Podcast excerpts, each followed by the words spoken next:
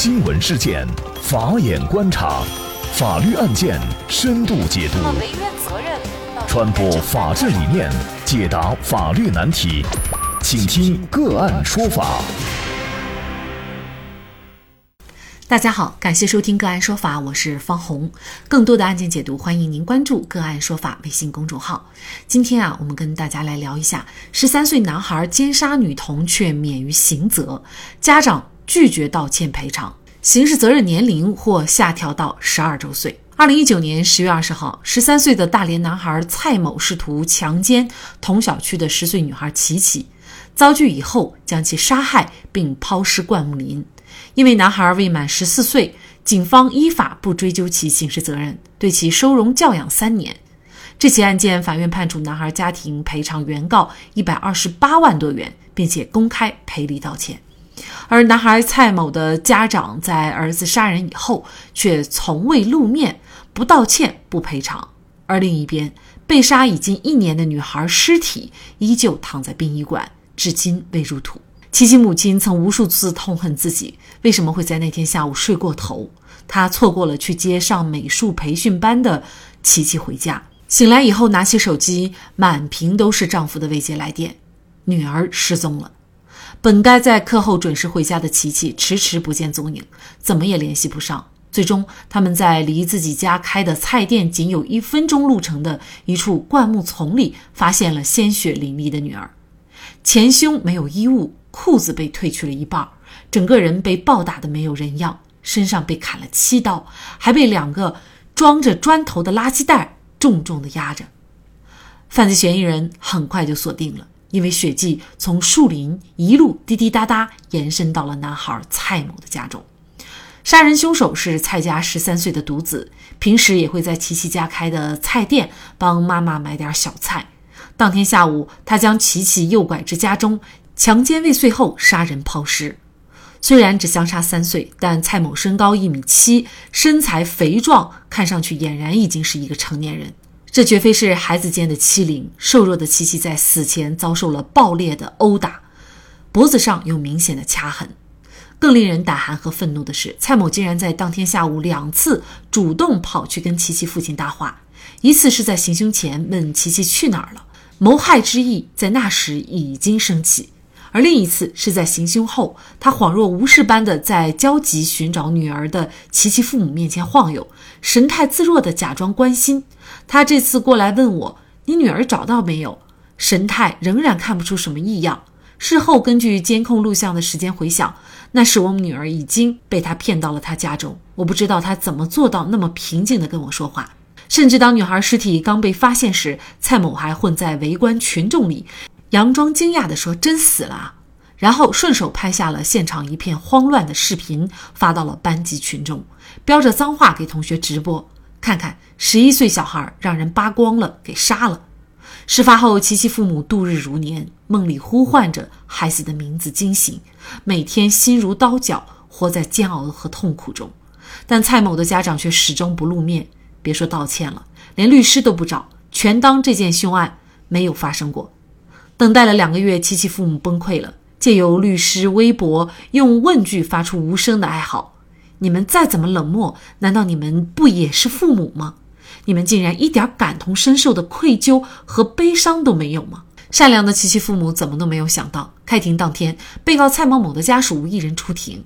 蔡某曾在放学的路上堵住同班女同学，强行搂抱女孩。家人报警以后，蔡某的父母在派出所里百般狡辩，坚持说女孩故意诬陷。被蔡某多次尾随的年轻女性上门评理，却遭受了蔡某父亲的破口大骂。琪琪的鲜血一路滴洒，蔡某家中血迹斑斑，其母却义正言辞地对记者说：“由于家里是深色地板，所以根本没在意。”为了给女儿一个交代，琪琪父母坚持不火化尸体，一年来四处奔波，终于盼来了法律的裁决。蔡某家长却继续耍流氓。要钱我们不给，要道歉我们玩失踪。日前，蔡某父母因为不履行法院判决被司法拘留十五天，其名下的一套房屋进入拍卖程序，将于十二月二号公开拍卖。为什么受害者家庭破碎，饱受丧女之痛，杀人者却安然无恙，生活几乎毫无损失？这让很多人都难以接受。未成年人的刑事责任年龄到底应该如何规定？就这相关的法律问题，今天呢，我们就邀请云南省律师协会刑事专业委员会副主任、云南大韬律师事务所主任王绍涛律师。王律师您好，主持人好，听众朋友大家好。感谢王律师。嗯，没有满十四周岁的孩子，是不是即便犯杀人、强奸等等所有的犯罪，都不需要负刑事责任呢？呃，目前的法律肯定是这样的。那么这牵涉到一个什么样的法律问题呢？其实它就涉及到一个刑事责任年龄的问题。也就是说，呃，我们的国家的法律或者说。任何国家的法律，它都必须要规定一个年龄，这个年龄在什么样的情况下，这个有条件的承担刑事责任，在什么样的年龄段，他是无条件的要承担刑事责任，或者说是哪一些这个特殊的犯罪，在某一个段他必须要承担，而有一些年龄是绝对不会承担的。那么目前我们国家实行的法律刑法规定的，就是有几种情况。那么第一种情况就是，十六周岁以上的，这叫完全刑事责任年龄。任何犯罪只要到了这个年龄，你都要承担刑事责任。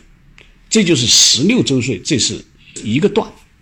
第二个段叫做什么呢？叫做十六周岁已满十四周岁不满十六周岁的，那么这种年龄段呢，叫做不完全的刑事责任年龄。哎，大家看这两个概念，第一个十六周岁以上叫完全刑事责任年龄，也就是说任何犯罪你都要承担刑事责任。第二个叫已满十四周岁到不满十六周岁叫不完全刑事责任年龄。什么意思？就是说这个年龄段只有一些特殊的犯罪才可能承担刑事责任。哪一些特殊的犯罪呢？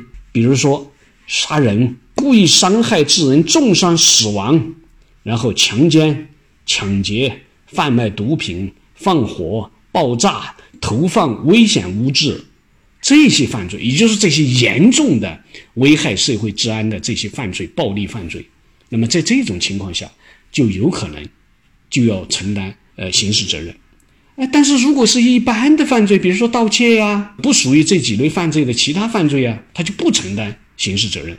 那么第三一个就是，如果不满十四周岁的，他就明确的叫做不负刑事责任。也就是说，无论是什么样的犯罪，无论它严重到什么样的情况下，它都是不负刑事责任的。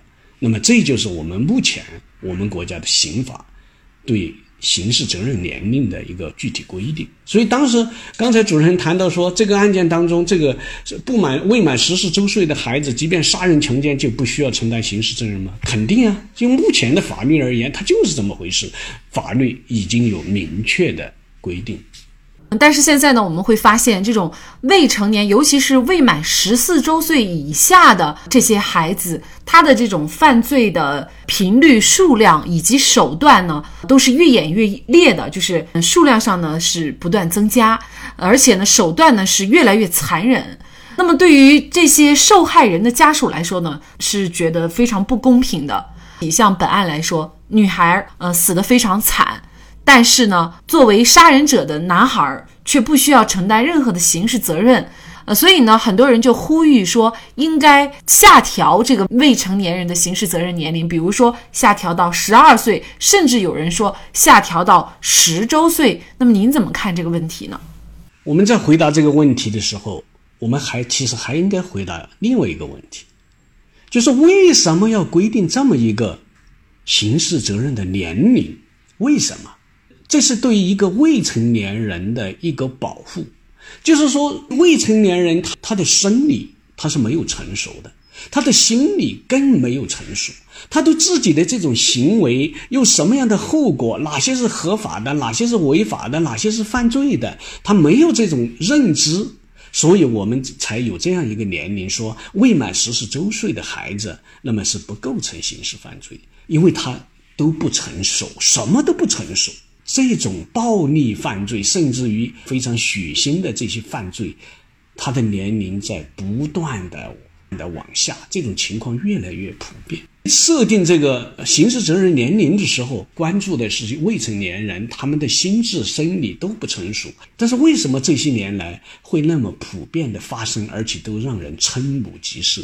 其实一个方面，我们现代的这种生活条件已经大大的改善了，也就是说，人的这种身体的这种强壮，身体的这种发育程度，已经是远远的和我们之前的。我们的父辈或者父辈的父辈或者更早的以前，我们会成熟的更早。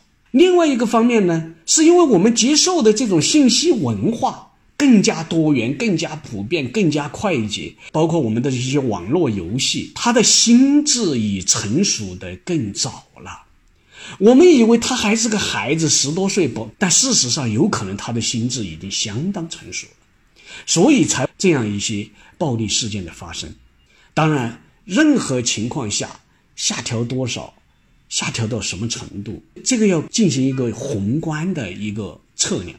纵观世界各国的刑法，比如说像有一些国家甚至于下调到九岁，但是它必须要有这么一个界限，而且它还不是说你下调到哪一个年龄，它就一定是正确的。其实它没有正确和错误的区分。比如说，就像我原来我们说，呃，十四周岁。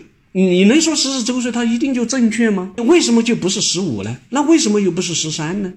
所以其实他没有一个正确或者错误的这么一个判断的标准，而只是说根据这个时代的变化，我们必须要有这么一个年龄来做一个限制。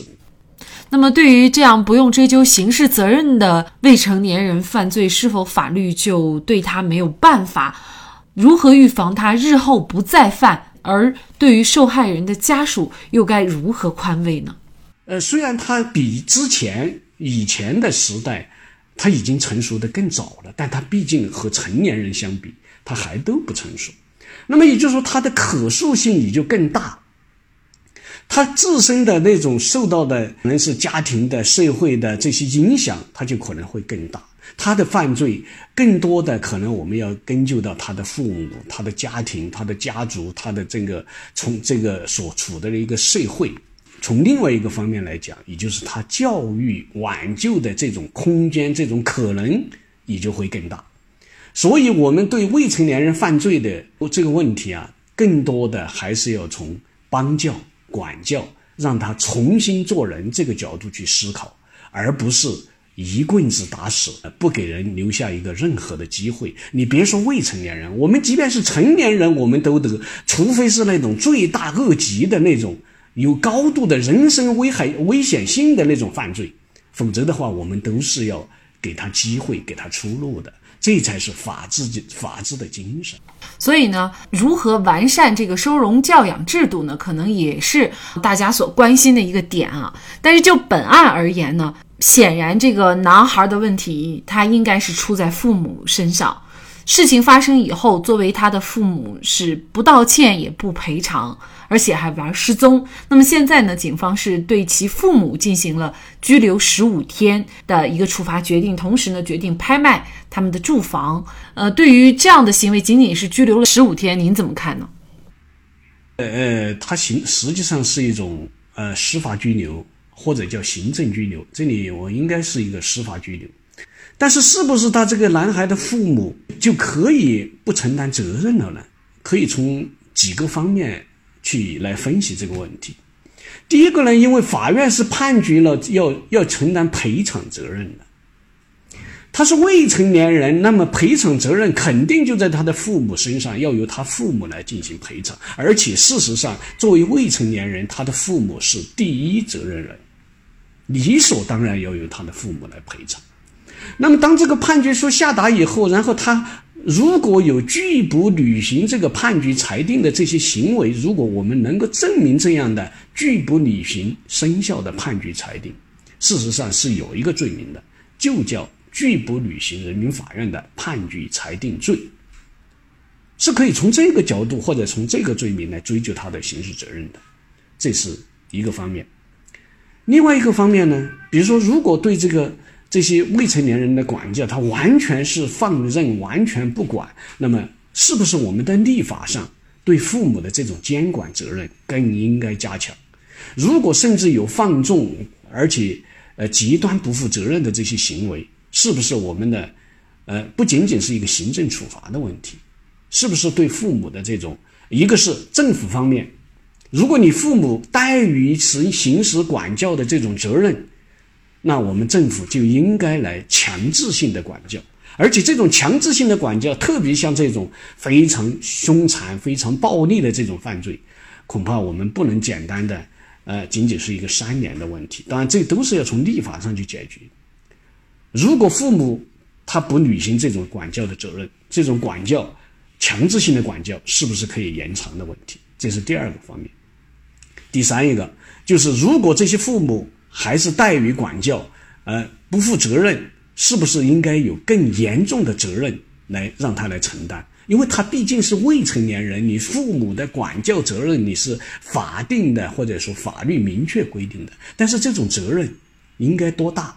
这法律应该要给他更大的、更重的责任，才能够限制或者管教这样的未成年孩子。十月十三号。